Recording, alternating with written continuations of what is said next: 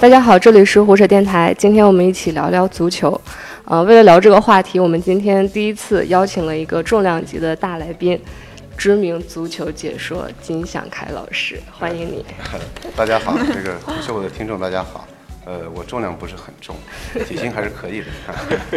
呃，非常感谢这个虎秀的邀请。那么在这边可以通过电波和大家进行交流，聊一聊关于足球的话题。嗯，我是西瑶，我是西瓜。我是金凯啊，我是国荣。在聊之前，想问一下金老师，你喜欢或者说支持这届世界杯的哪个球队？呃，肯定得支持英格兰啊，因为这个对，因为中国队没有参加嘛。这个英格兰是欧洲中国队，那么那么我为了支持中国队，我也必须要支持英格兰啊。嗯，可以支持阿根廷啊，南美中。我最喜欢的是德国队，然后因为最喜欢的球队是多特蒙德啊，对，然后也顺延到了德国队，然后其次的话，可能比利时也是比较关注的，因为阿扎尔也是关注他，从小孩儿对到现在的就队长了都，对。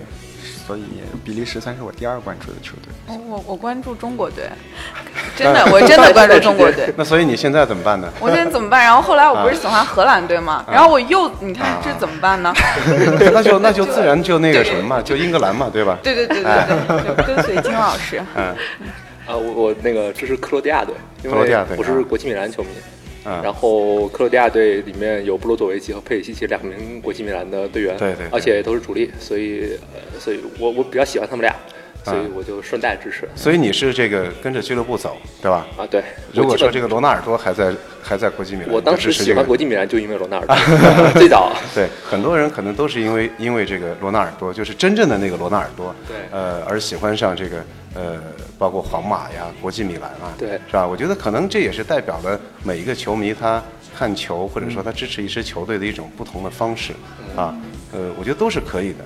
呃，可能大家现在网上也有一些对什么这个真球迷、伪球迷、假球迷之类的这个所谓的鄙视链。嗯，我觉得这个呃就有点太过了，是吧？是。只要你热爱这个运动，我觉得你看球早还是晚，这个不是问题，是吧？都是从假球迷过来的。你说严重一点，这是一种歧视呀，对吧？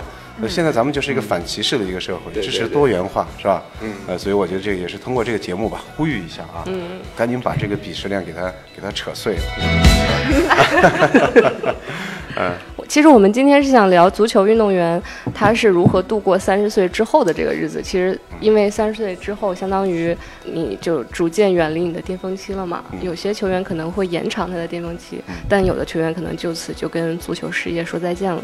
那在聊这个之前，其实还有一个蛮值得我们关注一下，就是昨天的两场比赛啊，一个是日本日本队对阵波兰队啊，他虽然零比一负于波兰，但他凭借出现了，对对对，靠这个纪律，对吧？对，嗯，少拿两张黄牌，对对，少拿两张黄牌，然后惊险出现。日本球迷好像特别不满，对对对，就说他消极比赛嘛。然后像他们日本队比完之后的下一场就是英格兰对比利时，其实他们俩都是就已经出现了嘛。大家觉得他们都是力求一输，就可以对对下半区就可以有一些弱队。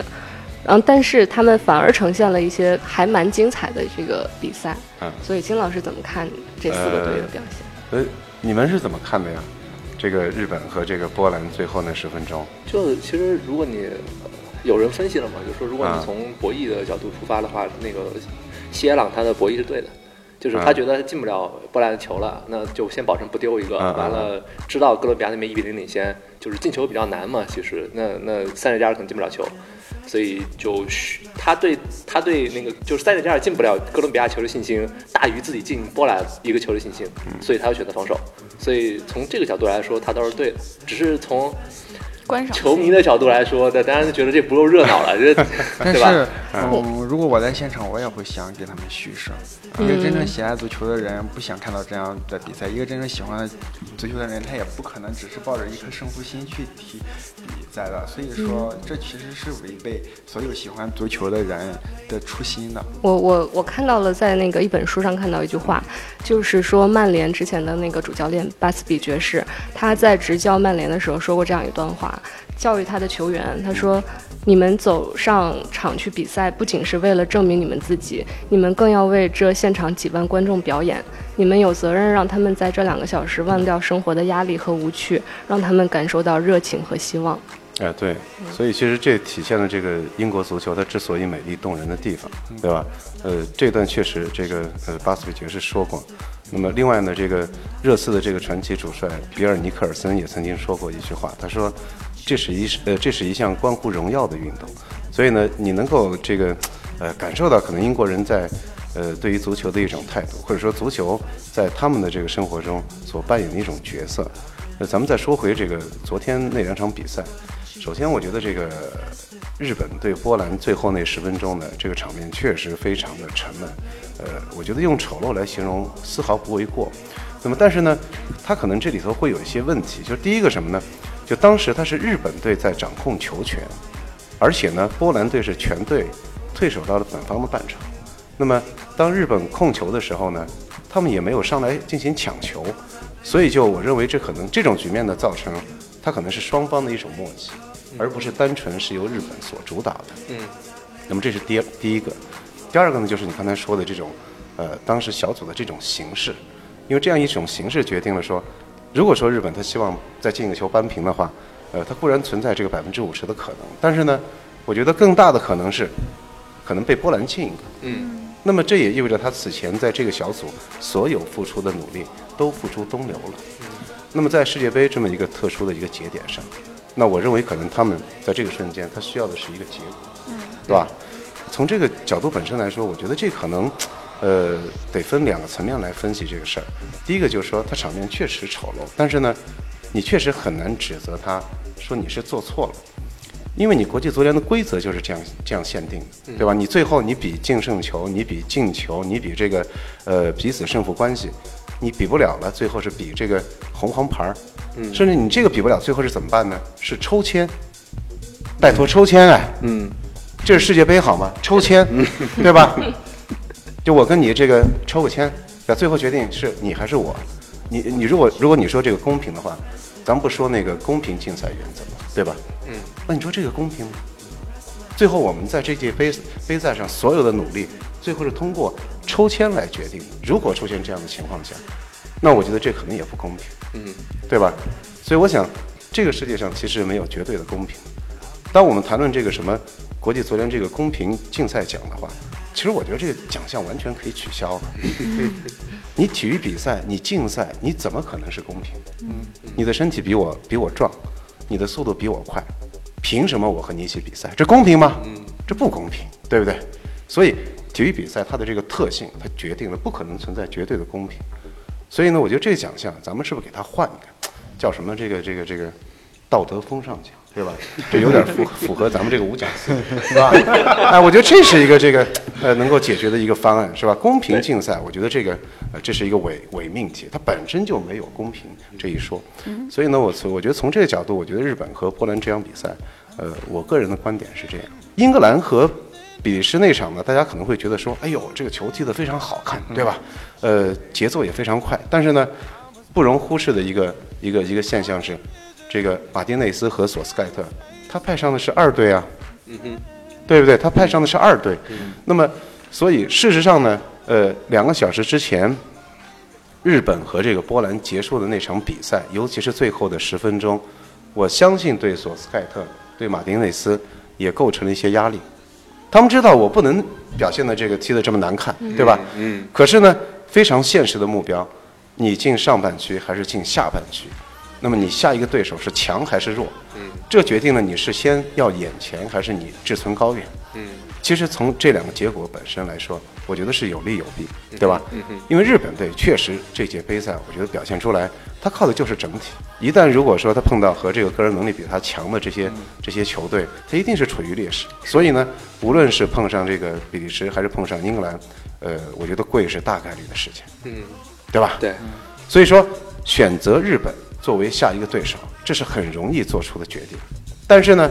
问题，你要是选择日本呢，你得去上半区。哇，上半区能是不是？哎，所以你要是定位的话，你是八强就已经完成目标了。OK，去去，你就选日本，对吧？所以我觉得这个其实首先这个选择本身对英格兰对比利时都是有利有弊的。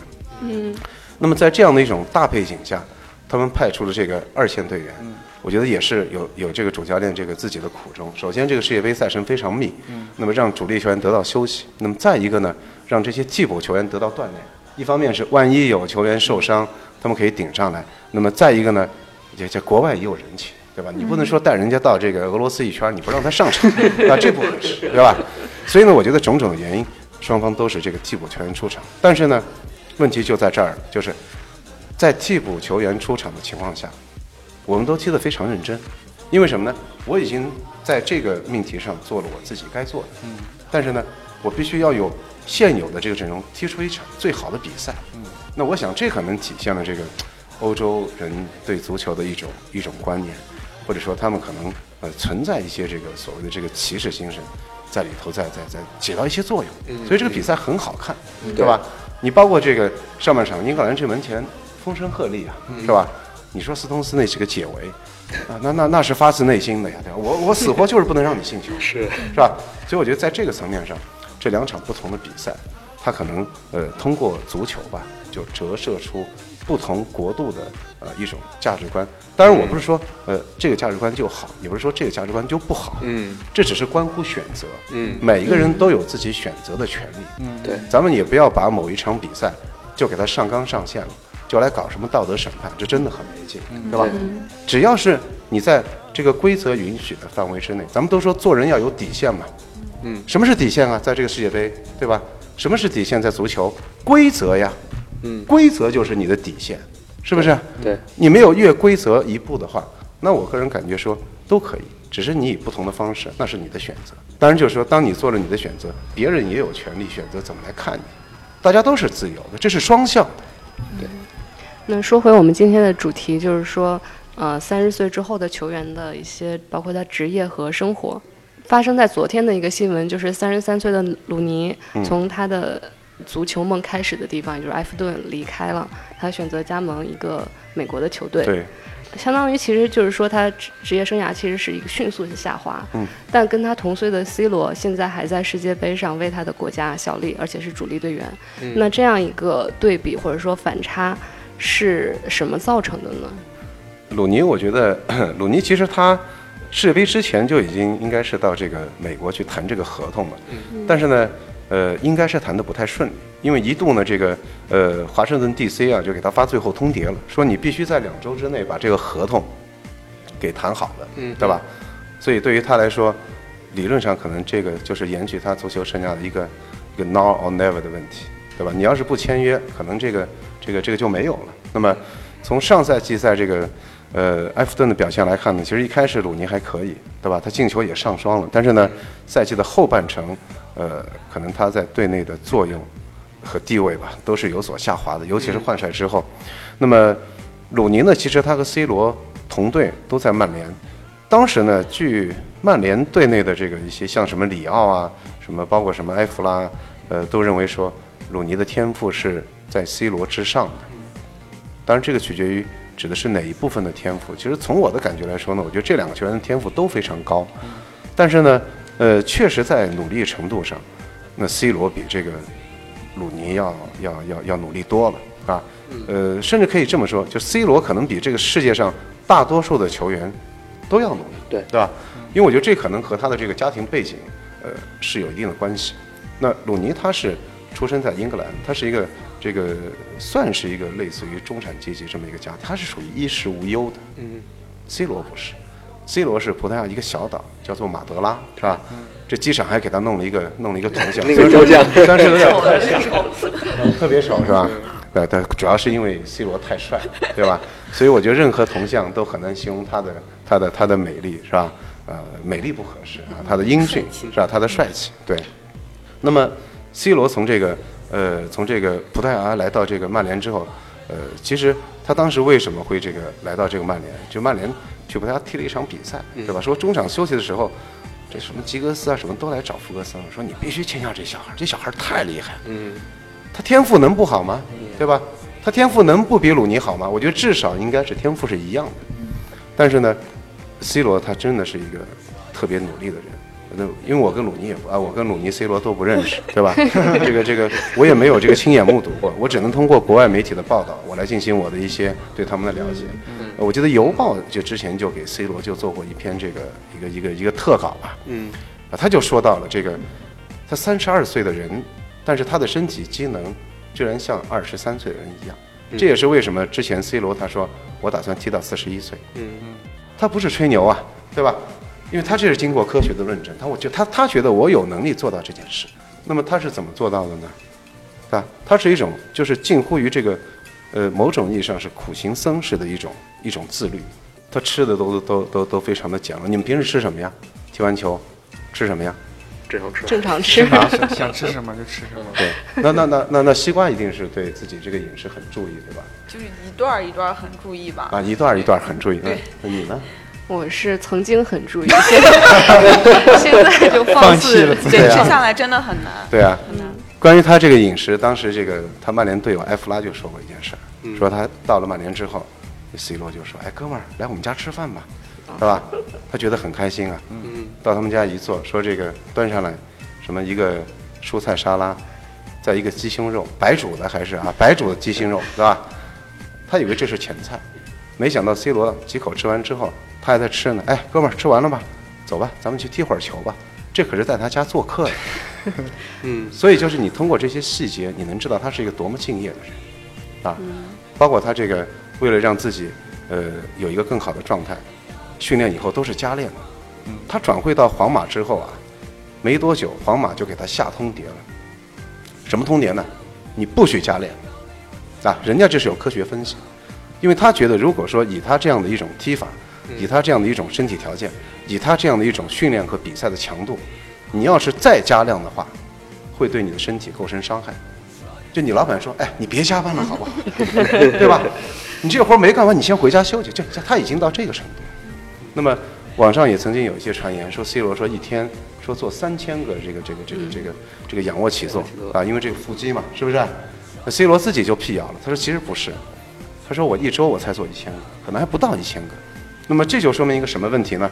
就他在有一种这个非常敬业的态度之后，他有一种科学的一种训练和恢复的手段，包括他在这个比赛结束之后，他马上就进行这个大量的水疗，他他他甚至还跟自己的这个同行去取经。那拜仁那边这个里贝里，但你应该知道里贝里，你喜欢他吗？里贝里？应该不喜欢。哎，我觉得这就对了对，没错。但是呢，你必须得尊敬他，对吧？嗯里贝里踢到了三十四还是三十五了吧？是吧？他依旧是维持那么好的状态，对吧？咱们都看到了，C 罗能不看到吗？对吧？C 罗向他取经，那么里贝里就向他推荐什么呢？你要买一个液氮的冰室，说是五万多英镑，C 罗就买了一个在家里，啊，踢完球之后到家，什么事儿不干，先是进这个液氮的冰室，先让自己的这个身体得到最好的恢复，而且他其实好像就是，他真不是一阵儿一阵儿。就当时我记得这个克莱门特，克莱门特不是做过这个安切洛蒂的助教嘛，在皇马的时候，对对吧？他们有一回去土耳其打这个欧冠的比赛，说客场打完回来之后，到那个马德里凌晨三点了，别的球员全回家睡觉，C 罗回家先水疗，先水疗，就这是对自己真是一种，我觉得是一种近乎变态的一种自律。所以，当我们看到 C 罗，他为什么可以把自己这个运动的寿命延迟的这么长？我觉得这里头是有很大的原因的啊，这个不是偶然的啊。像您刚刚提到说科学的管理自己的身体，就是想到之前搜到一个资料，就是说米兰实验室，嗯，就是说他们就是有专门的一批人来管理他们的运动员的对对对身体。AC 米兰，它这个米兰实验室名气非常大，是吧？呃，你作为一个国米的球迷，是不是听了心情非常复杂呀？呃，就对，是就是因为其实对，其实以前 AC 米兰有非常多老将，特别是到了可能零八年之后吧，对就他是巅峰的末期。其实像西多夫啊，像呃，包括马尔蒂尼，对，包括马尔蒂尼、还有卡福这些，他们的状态在生涯末期依然保持的非常不错。对，就其实有很多是美兰实验室这边的功劳。嗯，你对对手的这个情况还是非常了解。其实最近有一个让我很伤痛的转会啊，因为我也喜欢罗马，嗯，那英格兰去国米了，啊，对对对对对对对 伤痛。对。那那英格兰是属于一个对自己完全不注意的人，公开就宣称就我我我我不抽烟不行，对吧？对对对对啊，所以可能也是因此他呃英超最最最终，这其实很多球队都想要的，但是我想呃这一个细节就决定了这个大家都是觉得心里是有点有点担心，因为什么呢？第一个，他得担心你究竟有没有可能因为抽烟这件事对你的呃身体、对你的比赛状态造成影响。第二个，更衣室有这么一个人，哎，凭什么他可以抽烟，我不能抽烟？那我不抽烟，我喝酒行不行啊？哎，呃，哎，咱咱们刚才聊什么啊？呃，米兰实验室对吧？哎，对了，这这话题扯得太远。对，这个米兰实验室呢，呃，它可能是确实是那个，就最近这个一二十年，欧洲的一些顶级俱乐部，它最早，呃，在这个运动呃科学上做出的一种尝试。但实际上呢，其实现在很多的顶级俱乐部，这个英超的这些俱乐部就不用说了，嗯，像这个皇马啊、巴萨啊，它都有这个近乎于米兰实验室的这样的一种配备，对，是吧？你从英超，呃据我了解，好像南安普敦，它都不是一个，它都不是一个什么一个简单的一个实验室的问题了。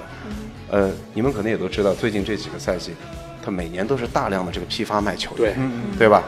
还批发教练主，要给利物浦。对吧？还批发教练，是吧？教练也走，但是这个在呃上赛季差点降级，但最终还是保级。对，他为什么能够做到这个，对吧？他为什么可以做到这个？他不是偶然的呀。他这个俱乐部的这个这个体育总监叫做这个拉尔夫·克雷格，人家以前是个冰球教练，嗯，还拿过这个索契冬奥会，他当时率领加拿大的这个这个冰球队还拿过冠军。啊，所以呢，就是由此可见，体育这件事它是相通的。对，那么它是一个非常庞大的一个系统。就英国媒体是把它形容为是什么呢？是一个巨大的黑盒子，啊，巨大的黑盒子。那么这其中除了这个球员的转会、俱乐部的运营，呃，我想必然会包括这个运动恢复这一块。所以现在其实对于一些这个欧洲的一些这个主流联赛的呃踢球的球员来说，什么瑜伽、普拉提，这这这是必修课，这是必修课，是吧？呃，从吉格斯开始吧，你包括 C 罗也是，普拉提、瑜伽，是吧？呃，还有就是非常充足的睡眠。每天必须要保证八小时。对那我相信这个可能不仅仅是对于这个球员了，可能对于咱们这些从事媒体工作的，这睡眠也很重要。由于最近看球，所以保证不了这个睡眠。是 这一周简直太这这这是世界杯的锅啊啊 太累了，啊最近！对，我们刚刚说了好多，就是说球球队是多么关心这个球员的身体状况。那比如说像我们刚刚提到抽烟、喝酒这些事情，在队内是被明令禁止的吗？呃，理论上是，但是呢，嗯其实也有很多这个球员可能都会存在各种各样的问题吧，对吧？您哪怕在现在这个呃足球的时代里，我我我记得就不少，对吧？之前阿森纳这边维尔希尔也对吧？就各种。那么呃，再久远一点，那个安切洛蒂你们都知道，是的对吧？安切洛蒂这个呃球员时候踢球，他也是烟不离手啊，嗯对吧？所以，但其实你无法否认，他是一个非常优秀的一个中场。嗯，他就是阿尔贝蒂尼突然的这个横空出世，就导致他在当时的那支 AC 米兰失去了位置。嗯，但其实他球员时代他打后腰踢得非常好，是，做教练也是一个非常优秀的教练、啊。呃，所以这我我觉得这个抽烟和喝酒呢，我觉得他一定是对球员会有一些影响，但是可能在不同的这个时代，它以不同的方式，呃，在产生作用。呃，我我因为酒精毁了多少这个这个这个足球的天才啊，对吧？像加斯科因啊，乔治贝斯特啊，对吧？对呃，巴西巴西我觉得就是一堆了。巴西所有的天才到最后都是因为酒精，对吧？从贝利那会儿开始，加林查，对吧？那加林查可能被认为是比贝利都更加伟大的，在技术层面会更好的一个球员。但是呢，他就是没有贝利自律。贝利是一个非常非常自律的人，他可能就是那个时代的 C 罗。巴西是不是因为和他们的成长环境有关？比如好多人他都是从贫民窟出来的，啊突然一夜暴富，然后就他们的生活就被打乱了，就是不会那么自律。我觉得这是其中的一方面，但是还有一个可能也是跟这个巴西人这种就追求快乐的，他们是快乐足球的，对不对？哎，就跟他们这种跟他们这种天性是有关系的。不过这一届巴西啊队里有一个也是从贫民窟出来的，啊特别热苏斯。啊，对对对，这个我这个我觉得是非常呃非常不容易的，是吧？就巴西球员呢，就但是呢，哎，有时候呢，你又会想说，他真要是那么自律呢，他可能就不是巴西足球了。嗯，他要真就是在这个欧洲这种非常严格的这种对自己的各种自控的这个环境下成长的话，嗯，你怎么去想象他在世界杯这么大的这个舞台上，对吧？呃，举世瞩目的这样的一种舞台上，做出那种随心所欲的表演，是的。所以，那其实这是这这这那歌怎么怎么唱呢？什么思念是一种很玄的东西，足球也是，哎，足球也很玄，是吧？我我我我不认为说这个这个世界上呃成功的这个在足球层面上成功的这个途径只有一个啊，嗯，人家巴西足球也非常成功呀，是是吧？哎，这很玄，叫玄学啊，嗯嗯。像之前郝海东他有吐槽中国足协的一些管理的文化，他是这样说：他说我一直深受足协政策影响，他们全是拍脑门决策。整天在搞形象面子工程，什么不让穿喇叭裤，不让纹身，不让留长发，不让谈恋爱，这不是神经病吗？就是你们怎么看他的这个吐槽？那个 纹身那个，我觉得，呃，我就很担心张琳鹏啊，以后怎么？这这很很难说吧？其实你你想，张琳芃，呃，就以张琳鹏为例吧，说到这儿了，就他是那个徐根宝的弟子嘛，然后你知道徐根宝当时对那个自己手下的。出名基地的那些人是非常严格的，但是，呃，张琳鹏本身他他也是应该说中国球员里面比较自律的一个，就感起码媒体给我感觉，因为也不认识他，媒体感觉比较自律的一个人了。但他纹身这个事情，你也你也不好说什么。说完了，他只是一个大众认知的问题，就是呃，我们国家还是觉得纹身的人不是什么很正经的人。完了，这个梅西也不正经了。伊卡尔迪不是身上百分之九十对啊对啊地方全是纹身吗？是，但东亚东亚可能还对纹身这个东西有一点偏见。你看日韩的球员纹身的并不是特别多。嗯，就说到这儿呢，我想这个，呃，说一个人，这个瑞士队的这个左后卫在 AC 米兰踢球，叫这个叫罗德里格斯啊，阿尔罗，对，他也有一个纹身，他这个后背上纹着六十八，他这个六十八是什么意思呢？他非常可怜，他很小的时候。他出生好像就得了一种这个很怪的病，叫什么隔疝？这是这是什么叫隔疝啊？因为我也不知道，我特意查了一下，呃，顺道科普一下，就是说他的这个肝脏、脾脏和这个胃，包括肠，通常我们都在下这个这个这个下半区，但是他呢是在这个在腹腔里，对吧？他是在胸腔，所以他出生的时候就被界定说你只有百分之五十的这个存活率，所以他。从出生到三岁，他每隔半年都必须得去医院做检查。那么你可以想见，在他这个成长的过程中，他的父母亲为他付出了多少，对吧？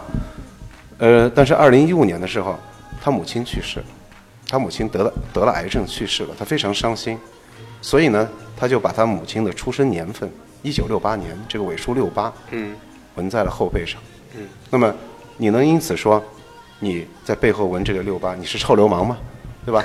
你你可以因此说你这个是这个态度态度不端正吗？嗯，我觉得其实呃可能随着这个现在时代的进步，这个呃和发展，可能很多人都把这个呃纹身作为一种这个呃表达自己情绪啊，或者说记录自己人生的一种一种手段。嗯，或者有呃甚至可能有其他的一些原因，这些可能都是不为外人所知的。是。那我觉得这可能应该是有他们的自由。还有一个就是留长头发，对吧？这个其实我觉得在这个世界杯历史上也曾经发生过，不是光是咱们中国，阿根廷，对吧？你们阿根廷也发生过，是不是？不是我们啊。九八年世界杯的时候，当时阿根廷有一个这个特别才华横溢的后腰，叫做雷东多，对吧？他就是一头披肩的长发，对吧？一点头屑也没有。啊，是的，是的。哎，那么但是呢，当时这个。阿根廷的这个主帅叫做帕萨雷拉，帕萨雷拉，呃，帕萨雷拉呢，他是什么呢？他是踢中卫出身，所以他也是一个就是可能思维比较老派的这么一个人。但是他球员时代非常了不起啊，嗯，他一度是这个世界上进球最多的后卫，后来是被科曼超越了，嗯，但他是一个非常了不起的一个一个一个一个球员。七八年这个阿根廷拿冠军，他是主力成员啊，也是队内后防的核心。当然，好像据说和马拉多纳之间有点矛盾，能没有矛盾吗？对吧？这两人生活方式，啊，生活习惯完全不一样，跟你你必然处不到一处不到一起去。所以呢，就是当时他就说，你这个进队，你必须都得要把这个头发剪了，是，对吧？呃，当时巴蒂斯托塔，对，他这一头头发就就就就就因此就剪了。但是呢，雷东多他就是不剪。嗯。所以呢，这那届世界杯，呃，阿根廷没有如大家所预期的走得更远。那我觉得中间可能缺少了雷东多，我觉得还是有一定的原因啊。所以我觉得这些呢，就呃，但是我相信足协的出发点还是好的，他希望我们这些球员把更多的关注度放到足球本身。嗯，但是呢，兴许这个方法可能这个值得讨论，究竟要采取什么样的方式，是吧？所以我觉得咱们看任何问题或者说评论任何事情的时候，咱们尽可能的理性，嗯嗯，然后尽可能你看到了现象，甚至你看到了别人的评论之后，你再想一想，再想一想，当你的观点快形成的时候，你再推算一下，我是不是哪里会有一些偏见的存在？嗯，啊，这个我觉得是非常重要的。你不要天然的就给某一个人或者某一个组织去打上一个标签，那我觉得这个无论是对于对方还是对于自己，呃，都是不公平的。我我我我我也不认为说这个呃咱们这个中国足协一定做得非常好了，那做得好应该进世界杯的是我们，对不对？关韩国关日本什么事儿啊？是不是？对吧？嗯。所以呢，就是可能就有一些东西没有身临其境，呃，也也很难就轻易的就能够下断定啊。说到中国队，嗯、作为粉丝的西瓜，你觉得最大的问题可能是什么？进不了世界杯啊，你不都说吗？就有很多啊，很多问题。你要就直接说优点比较快，是吧？就是就没有问题的部分而而且这一届就是国家队，我已经很不熟了。我熟的是李玮峰那一届国家队，嗯那一届基本上是我看小屏幕电视看他们跑动的姿势就知道是谁的那种熟悉程度。现在为什么不熟了？现在我觉得是失望太多了吧，就是我遇到太多次的情况是说只要打平就能出现，嗯。然后就没有出现。你说你五次十次可以，然后你一失就是我后来看中国队比赛，我坐那儿我就知道，我一旦抱有希望，我就一定会失望，嗯，就那个绝望程度，所以就慢慢会少看。了。但是我看就是有一次，最近有一次是我抱着期望并且没有失望，就是打韩国，就是世预赛打韩国那一场，就是主场对韩国一比零那一场，嗯，就踢的还是可以的。对，所以我们对对德国应该是三比零。是的。那没毛病。你想一想，说实话，现在这支德国中国打真有可能，真的，我你感觉们算一下韩国打巴西应该多少完？全没有任何取胜的欲望，然后场上也不想跑。中国队如果拼一拼，真能拼下来，可能。德国我觉得他们的崛起会非常的快。对，我也嗯啊，现在好像这个网上对于德国是哀鸿一片，对吧？说这个呃，德国足球绝对不可能在四年之后就苏醒过来。我觉得确实不可能，嗯，因为他两年之内就会苏醒啊，因为我觉得他下届欧洲杯可能就会呃拿到一个非常好的成绩。是的，因为他确实，他最近这呃十几二十年，他通过这个整个这个有计划的运营，他培养了大量的足球人才。啊，你说萨内这样的球员都进不了国家队，啊，这不是萨内的问题啊，是吧？呃，德国队可能这届出局有他的原因吧，但是你要是因此就说，哎，说德国队不行了，我觉得这个就有点太以结果来导过程了。可是我现在比较担心的是，德国队其实是没有一个像精神领袖那样的人物。像之前的话，拉姆、施维因施海格、克洛泽有这样的人在，整个球队就会让人很安心的感觉。但现在的话，其实没有一个让你感觉到嗯安心的球员。说发现我是不是太老了？克罗斯不配，克罗斯真的撑不起来，不配。真的不配还这个保留啊，不要剪。没有就发出去，我真的对 克罗斯很失望。对，就这是你你你你是爱之深责之切，他就啊是一个很自大的人，就是很自私。他有球，他都会自己扒着。你刚他刚才说德国的精神领袖，第一个反应是巴拉克。对我这一反应对，我只是我我反应是卡，多老了，我反应是卡恩，比你更老一自己点。的年纪。我觉得你可能是因为对德国太爱了。啊 其实我个人感觉，克罗斯在这届世界杯的这个德国队里起到的作用是非常大的。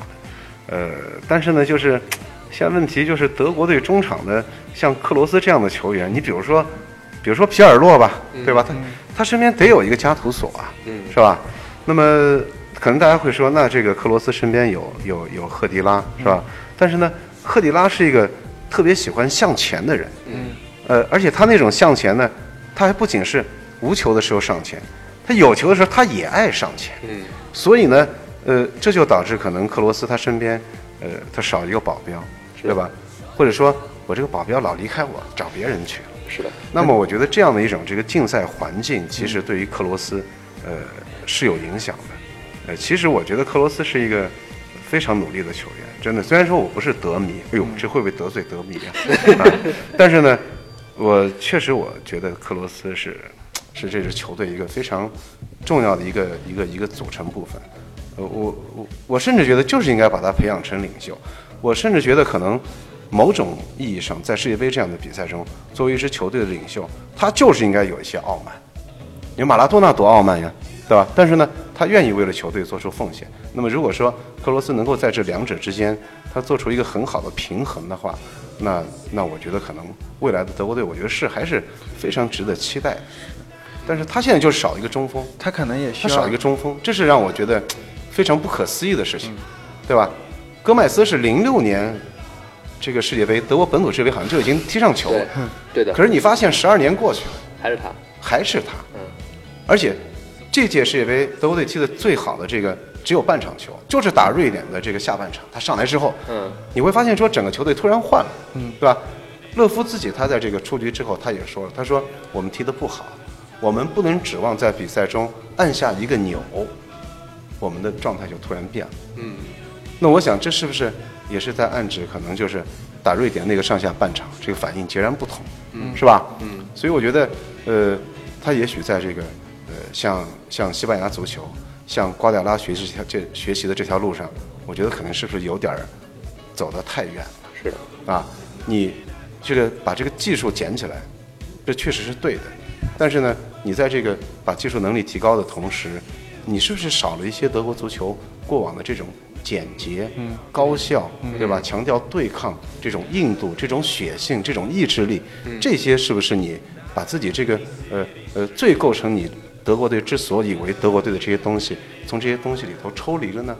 嗯，而这正是你可以拿这么多世界冠军，你能让莱因克尔那么怕你的原因呀。你突然你就变成西班牙了，是吧？嗯。所以我那个前段时间我也我也在微博上说，我说很可能像瓜迪奥拉这套东西，只有他自己玩得了，嗯，对吧？比如说我现在问你们，你说这个这个这个拉玛西亚这个他这个 tiki taki 是吧？它的核心是什么呀？什么什么什么六秒法则，对吧？什么什么高位逼抢，嗯，咱们都说得出来的东西，这是这是核心机密吗？核心机密瓜迪奥拉自己拽手里，啊，你们都跟着他学，得你们都是我徒弟，你能达到我的高度吗？你达到不了。嗯，所以足球之所以美丽，是因为它的多样性。有人喜欢短传渗渗透，对吧？有人喜欢这个这个这个长传中吊，呃，各种各样的踢法。你说你全世界你都踢成一种样，多没劲啊！尤其是世界杯这样的。所以呢，我觉得，呃，我个人对德国足球的未来是充满信心。我觉得他的人他的人才的这个储备啊，真是我觉得太太太丰富了，是吧？呃，所以这是我对德国队这一届的一个一个一个看法。我们说回那个球员的事情，就是我们刚刚说他延，不管是延长还是提前结束他的职业生涯，那他结束之后一般来怎么生活？他是真的没有收入了吗？还是呃，各种各样的都有啊。有些人他就是他就是对自己这个职业规划的特别糟糕，对吧？退役之后就 就就就破产了，是的啊，就破产了。加斯科因就是一个呀，对吧？加斯科因他现在是过得，其实有段时间过得特别特别的这个糟糕，说这大马路上就就就就就突然就这个醉倒了，对吧？你像九六年欧洲杯，加斯科因是如此的风华绝代，对吧？但是他就是，呃这我加斯科因就是一个典型，是吧？那你说这个规划的好的，像这个像贝克汉姆在商业层面非常的非常的成功，对吧？迈克尔欧文也是，是吧？嗯，呃，据说和这个福格森还是马友，对吧？不是麻将啊，这买马嘛，哎，买马，对吧？呃，其实很多这个国外的这个球员，尤其是欧洲的球员吧，我我我我我我觉得可能也都不是这些这个足球发达的国家，甚至你说像像这届像冰岛这样，他他很多球员也都是有这个非常好的这个退役以后的规划，对吧？包括他们这个主教练现在还开着牙医诊所呢，在这个冰岛这个首都雷克雅未克，对吧？对，有人就问他你干嘛呀？说。说教练是一个非常高危的行业啊，嗯对吧？我这个我失业了怎么办？好歹有一个场所，是吧？嗯，就像有媒体就说说冰岛是所谓的业余球队，然后人家就出来解释说我们不业余，只是为了我结束足球生涯之后还有一个工作而已。业业不业余，你就看他这个他这个他最后这个标签是什么呀，对吧？很多这个冰岛全都是在这个欧洲的主流联赛踢球，对吧？像西古德森在这个埃弗顿，呃，比亚尔纳松他是在维拉，对吧？贡纳松是在加利福城，啊，还有那个冯巴阿松是在德甲，对吧？对在霍芬海姆，霍芬海姆是不是？对，这人家都是正规正规行业啊，对吧？都这对吧？这这这这这不是某田行业，对不对？所以我觉得这是一个这个。呃，这是一个非常大的一个误解。其实，对，其实冰岛它确实出了很多的传奇，就是你踢球，包括在这个足球行业，像像我们现在知道的这些这些冰岛的球员，大家都都都在传嘛。因为现在这个呃是一个媒体爆炸的一个年代。其实，在更久的时候，呃，相信大家也知道这个古德约翰逊，呃，古德约翰逊是吧？他这个呃儿子把这个老爸在这个场上给换下来。我想，哎呀，我想当时。要是这样的一种感觉，你说这老爸是一种什么样的体验啊？他得多自豪啊，是不是？你说这儿子又该多兴奋呀、对吧？就真是我觉得这这这这些故事，我觉得它里头的一些细节，我真是特别呃希望能够去挖掘，对吧？要是有机会，真的就当时的这种感觉，我记得舒梅切尔就说过这个，呃，看他这个儿子加斯帕舒梅切尔踢球，说说当时说紧张的不得了，突然好像说他当时在。在在在在哪儿录录节目呢？然后呢，就突然给他打电话，哎爸，我这个今天要要要上场了。嗯，就舒梅切尔说，当时我真是紧张的不行啊。然后说看了他十分钟比赛，我才知道，哎呀，我可以平静一下，我放心了。所以这种这个传承的这种，呃，我觉得在冰岛上，就确实这些传奇故事，还还还有一个这个更传奇呢。他这个有一个球员，这个。呃，应该是上世纪四十年代左右，他叫什么呢？叫这个古德门松，啊，叫阿尔贝托古德门松，他是曾经在阿森纳和 AC 米兰踢过球。这个这其实已经蛮了不起了，对吧？但他这个退役之后，他干什么呢？他他从政了。嗯，从政呢，他当到什么呢？他当到这个冰岛的这个工业部长和财政部长。工业部长和财政部长。那你想他这个他这个学历对吧？至至少他对这些这些行业的这个了解度，他得到一个什么程度啊？是的，对吧？你以为这就是他人生的终点了吗？哪一个啊？他最后是参加这个冰岛的总统的这个竞选，然后他差点赢了。嗯，那最后呢，输给谁呢？就一九八零年的时候，就输给一个叫做芬博阿多蒂尔的一个一个女性。但这个也是一个传奇，因为芬博阿迪多尔她是这个。全世界的范围之内，第一个通过民选产生的女性的国家元首，嗯，所以就他这么一个，他这么这么小一个国家，他会有这么多的传奇啊，真是让人觉得有点不可思议，对吧？它就是一个这个大西洋和这个北冰洋交界的这么这么这么一个这么一个小呃小地方吧，对吧？这个好像就是十万多平米，是吧？人口就三十多万，是吧？然后这个。说跟门头沟的那个，我没 对对对，那个你看那个有三，是不是说有将近三万的冰岛球迷去俄罗斯帮他们加油嘛？就每场都是十分之一的全国人口。哎，他们这个球票这个比例摇到这个比例比咱们高多了，是吧？对吧？哎，这一边冰天雪地，一边还这个这个这个火山爆发呢，那真是冰与火之歌。北欧人他们在职业这个。就是在这个价值观上跟我们就不一样，他不是说像我们一个职业拿来谋生，嗯，那我就可能以就是这个，我就是做这个的，或者我大学就开始计划我学这个，我以后就拿这个赚钱。他们就是，就像就像金老师刚刚说的，这个人他觉得他可以做这个事儿，他就去做；他觉得他可以做另外一个事儿，他也去做。对。那中国人的话，你选择的成本太高了，你你不知道你换一个东西，你还能不能？赚这个钱，我觉得这个事情就是他们的，因为可能这些国家早期的积累比较好，所以呃，首先他们国家经济相对发达一些，然后所以他们的基础设施比较好，比如说呃，他们在学校就可能可以受到比较好的足球这种训练，然后其中比较最精英的一波人可能就去真的去职业球队踢球，但其实也有很多就是可能半途而就不踢了，我就去干别的，你像那个克洛泽不是还是个。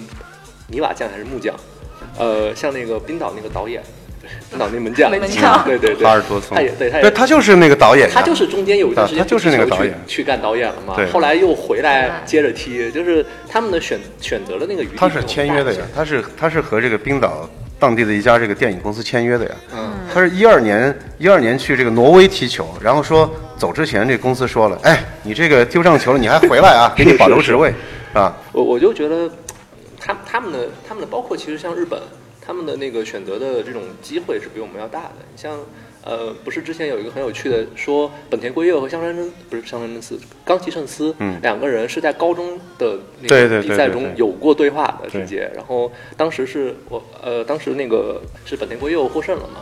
就你想，他们其实如果高中完了不踢球，去接着考大学或者怎么样也可以。对，他们其实都是，他们之所以在高中联赛，某种程度上是因为他们当时还进不了职业队的青年队，对，就所以他们的选择面是很大的，他们也有很大的那种试错空间。可能我们人才选拔不是这么选，嗯，对，很多国外的这个球员都有其他的选项，像这个瑞士的那个利希施泰纳，他一度还是在这个呃瑞士的投资银行做过这个学徒工，啊，其实你可以理解为是一个这个实习生的一个角色。其实当时他是其实他可以拿到这个 offer，但是呢，他最终选择足球作为自己的职业。好像那个尤文图斯尤基耶利尼，他是杜林大学的经济学硕士。对啊，说到这个，我就想到媒体又指责中国国家队，就是说为什么踢得不好，就是因为给的工资太高了，他们宁可留在中国，也不愿意去欧洲的这些球队，哎因为觉觉得在中国过得更舒服嘛。中超确实现在这个收入是非常高，对，那么是啊，但是你我但是你说你你你可以因此去怪球员吗？我觉得这也不能怪他呀，对，是不是？你愿意给我这么多钱呀？是的，那么那么接下来就是我做选择的问题了，对是吧？其实每个人的生活可能背后都有他的艰辛，呃，其实其实我是我我我就某种程度我同意金老师，就是是可以理解的，因为原来你知道那个吴磊和张琳芃都是徐根宝带出来的嘛，后来徐根宝等于是退出了东亚之后，其实就不再呃不再带他们了。啊、但是他们可能比如说呃他们。留洋的时候，就是有留洋机会的时候，嗯都打电话给徐根宝问那个问他的意见。徐根宝给的意见就是在这段时间内，你们可能会挣到非常多的钱，嗯就保证你下就这辈子衣食无忧。嗯那么，呃，你可能比如说，是不是过了这十年还有这个机会，可能就不知道不一定了。对对，所以你就是说，如果你为家人考虑，因为每个球员其实也都有自己的家人嘛，对吧？你如果你为你自己家人考虑，你是可以说，我就先把这笔钱挣了再说。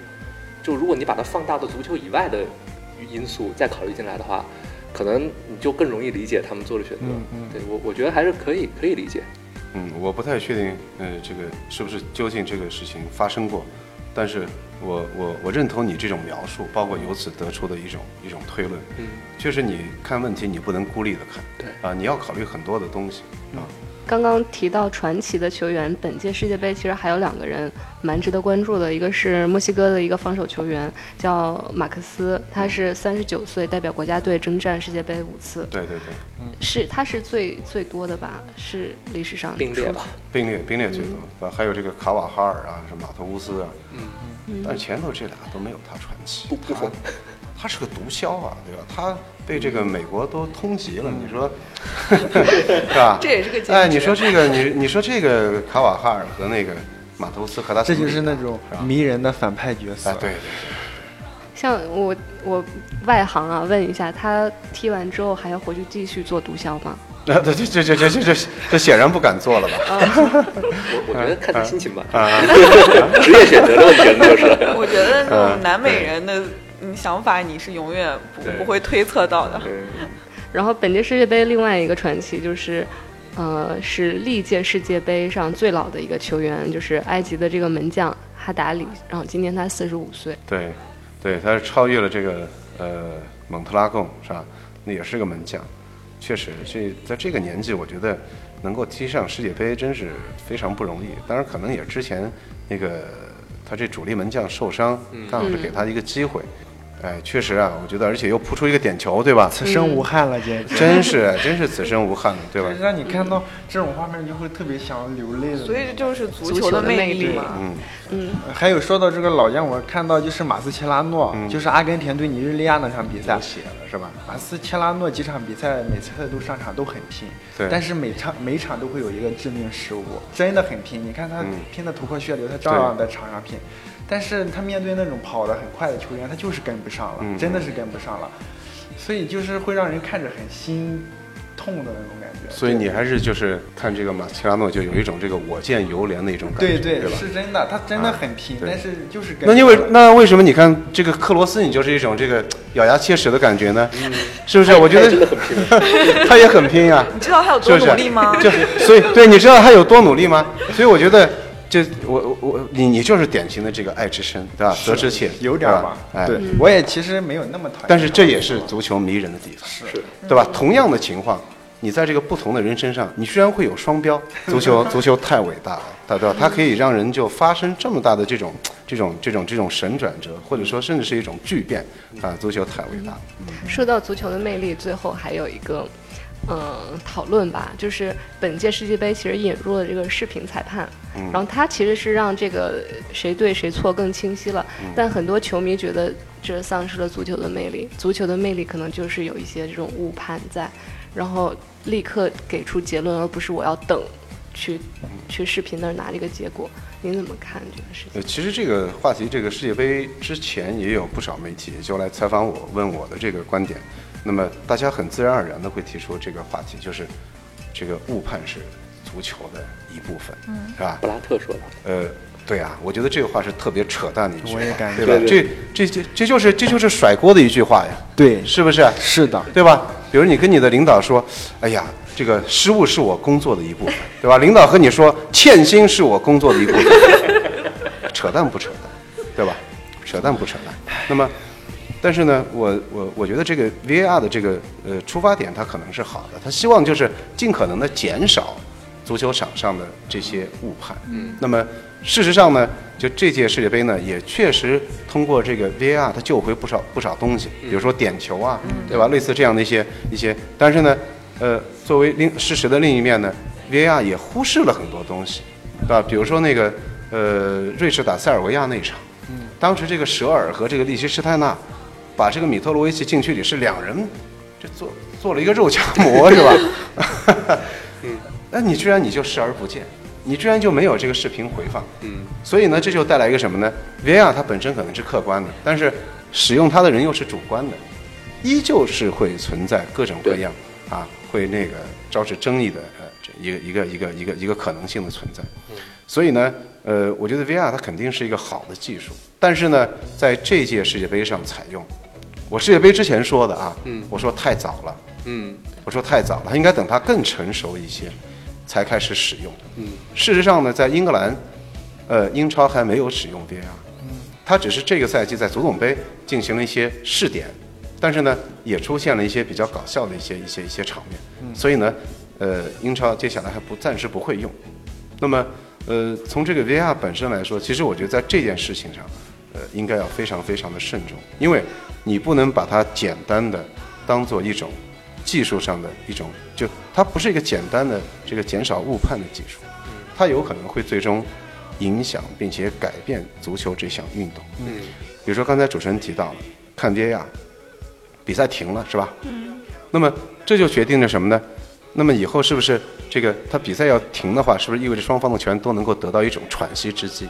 或者说这个局面比较被动的那支球队，它的节奏可以可以变一变，就是我觉得会存在多种可能性，而这些可能性呢，是目前我们所都没有预料到的。嗯我觉得 VAR 这个这件事儿啊，它是我我个人感觉，它可能是一个好东西，它可能也已经被证明了有一部分是好东西，但是呢，这个好东西究竟什么时候用，怎么用，我觉得还是呃值得探讨。至少在这届世界杯，呃，它的使用，我个人认为是不成功的。嗯，我觉得它太早了，对啊，很多这个呃足坛的民宿，包括这个裁判界的民宿，呃，都是对这届 VAR 提出了不同程度的批评，是吧？对。呃，尤其是我想这个 A 组的那个夜晚，啊，这个葡萄牙、西班牙啊，他们面对这个伊朗和埃及，呃，VR 出现了很多的问题，嗯，那么呃也会让大家产生很多遐想，是真的你业务水平不过关呢，还是你的三观不正啊？大家自然而然的会问这样的一些问题，对吧？而所而如果说当你一项技术的这个使用在世界杯这样的舞台上，你会让人产生这样的一种揣测，那我认为本身已经佐证你可能是失败，嗯，你是失败的，对吧？克拉滕伯格啊，波尔、阿兰希勒，对吧？阿兰希勒说你就是一一场一场混乱，对吧？克拉滕伯格说那个说那个那个那个年呃说这届世界杯，他说可能我到目前为止觉得这个都是好的，但是他说在周一，也就是指的那个 A 组这最后一轮比赛，嗯，他那个夜晚 VR 被过度的使用，呃，包括波尔，他也是对这个 VR 提出了种种的批评，所以我觉得呃可能是稍微早了一些。你有没有感觉就是比利时和英格兰会不会在这决赛相遇啊？决赛相遇，在决赛相遇啊、比利时和我觉得很难吧？为什么？呃，我觉得很难。我觉得这俩队都有一些硬伤，对吧？比利时是明显的攻强守弱，这球队不平衡。呃，英格兰呢，呃，这个 英格兰这个整体实力还是有所欠缺啊？可是这一届啊英格兰成了发挥最稳定的球队。呃，他就比较快乐吧，踢得很稳定的快乐。他总是很稳定的，这个给大家也给自己带来快乐，是吧？嗯嗯其实，在世界杯这样的一个这样的一个特定的这个足球场合，我个人感觉是没有什么弱队。呃，就咱们以这个上届欧洲杯为例哈，嗯，上届欧洲杯威尔士也打进了四强，对吧？嗯，呃，包括上届世界杯这个冰岛都把英格兰给淘汰了，是吧？就由此可见，呃，现在这个其实足球的水平，我觉得在逐渐的被拉近。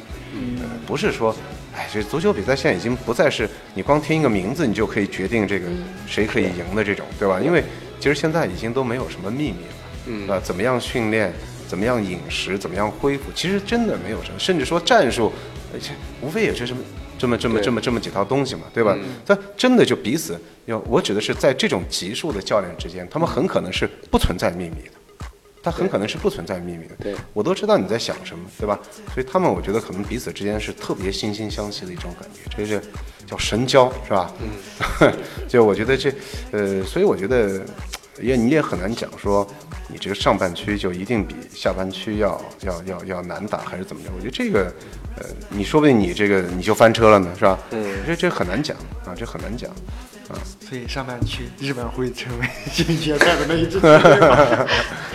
这其实不一定啊，万一他真的守了，比如说守一百二十分钟打点球，然后赢了，这这种你这种可能性也存在吗？可是他要闯过比利时、巴西，我觉得日本要闯过比利时是对我也觉得。几乎是不可能，因为嗯，你从日本队的这个特点来看啊，他他是一个这个在身体上真是特别没有特点的，他也不高，他也不壮，他也不快，那么这就决定了，因为这个比赛大家可以想见的这个这个比赛环境一定是比利时主攻，日本主守嘛。对，那么当你处于防守状态的时候，还有重要的一点是你必须要有反击。嗯，那么他是不是能够这个通过他的团队配合把这个反击打出来？这个我不确定。但是呢，我我我的这个足球知识告诉我，你反击的时候必须要有速度。嗯，那么当你的速度受到影响的时候，你的反击质量你一定会下降的，嗯，是吧？而以这个日本球员相对来说，他身体呃会比较弱一些。当然，他这个中后卫吉田麻也还是对呃个儿个儿比较高，但是呢，呃，我个人感觉这样这场球日本嗯确实很难过比利时这一关、啊。呃，我我想问一个，就关于 VAR 的，就是谁？VAR 啊 VAR 啊。对 VAR 是这样的，因为我同时是一个那个篮球和橄榄球他们像球迷吧，就是观观观众，观然后众。嗯，OK，然后呃，其实你看他们也会有回放，特别橄榄球，橄榄球的回放逻辑是，呃，如果我如果教练扔红旗看一次回放的话，就失去一次暂停机会。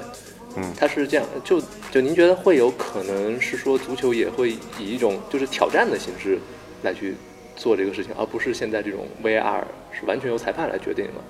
网球也是有这个，对吧？鹰眼挑战，对，啊，其实这个提法，我我我我看网上很多球迷都在说，呃，其实我个人觉得这个，呃，兴许也是一种思路。为什么呢？就是它就决定了，当你要使用这个东西的时候呢，你是有成本的，对，对吧？那么这样就足以确保说它不会被滥用。嗯，可能我上下半场作为呃主教练，我各有一次机会，我觉得这个可能也是可以考虑的呃一种一种思路，而且呢，这也让可能一场比赛因 VAR 而被中断的次数变得非常的有利于预测。对，对吧？我知我我就知道，顶多我这个比赛可能会呃中断多少，所以我觉得这可能是可以考虑一种方向。而且呢，呃，坦率说，确实像橄榄球啊这样的一些运动，呃，它这个商业化的这个这个运作非常好。我觉得可能是不是呃他山之石嘛，嗯，借鉴一下还是怎么着？我觉得各种各样的方式都可以试啊。我们那个录之前，其实问了一下那个公司，然后呃有一个同事有一个问题，啊他想知道您看好哪支球队能夺冠？这个我真是哪支都不看好，或者说哪支都看好，因为我觉得现在这个进去的几支球队可能都有他呃自己的问题。你比如说像法国，他这个波格巴是一个问题，包括这个门将雨果洛里斯，他经常会有些低级失误，对吧？太矮了，他。哎，那么你说西班牙和这个葡萄牙也有各种各样的问题啊。西班牙是相对来说，他的这个呃年龄开始核心球员老化了，对吧？大卫席尔瓦啊，是吧？伊涅斯塔，呃，葡萄牙可能就是就中后场就一堆人啊，前场就留个 C 罗，留个打手啊，靠这个呃顽强的这种拼搏精神。呃，英格兰就不用说了，对吧？整体实力明显是比其他各路豪强要弱一些啊。啊，日本的问题刚才咱们聊了，对吧？比利时也聊了，呃，巴西现在看可能是比较均衡的一支，但是呢，内马尔，哎，他接下来会发生一些什么故事，我觉得还是很难讲。是就啊是巴西是联合会杯的冠军吗？不不不，巴西呃联合会杯冠军是德国，是德国啊，那啊。怪不得。一年一年前他还是联合会杯 冠军。联合会杯的冠军一定是夺不了世界杯冠军的。对，这而且呢，我觉得巴西可能应该，呃，在中锋的位置上，我个人感觉这个他们主教练齐齐啊，可能应该让这个让菲尔米诺来打首发，我觉得可能会更好。呃，阿根廷呢，就是它这个整体年龄相对来说还是偏大，对吧？所以我觉得各种，我觉得这家家都有本难念的经啊，所以你这预测真是真是非常难啊。对，随大溜吧。这个大家都说巴西，那那那那我就这个响应群众的呼声啊，就巴西呗。啊，那其实我们今天录音也接近尾声了，那金老师还有没有想对广大球迷说的话？呃，我希望大家呃可以在世界杯度过一个非常快乐的夏天，而不要因为其他事情受到一些干扰。呃，足球是可能是呃每隔四年吧，或者说每隔两年，呃，给我们这些热爱足球的人最好的礼物。所以呢，不要想太多，享受其中就可以了。呃，再次感谢这个虎嗅的邀请，也向再次向这个虎嗅的听众朋友们问个好，谢谢。谢谢金老师，谢谢谢谢金老师。那今天的胡扯就到这里，大家再见。好，再见再见。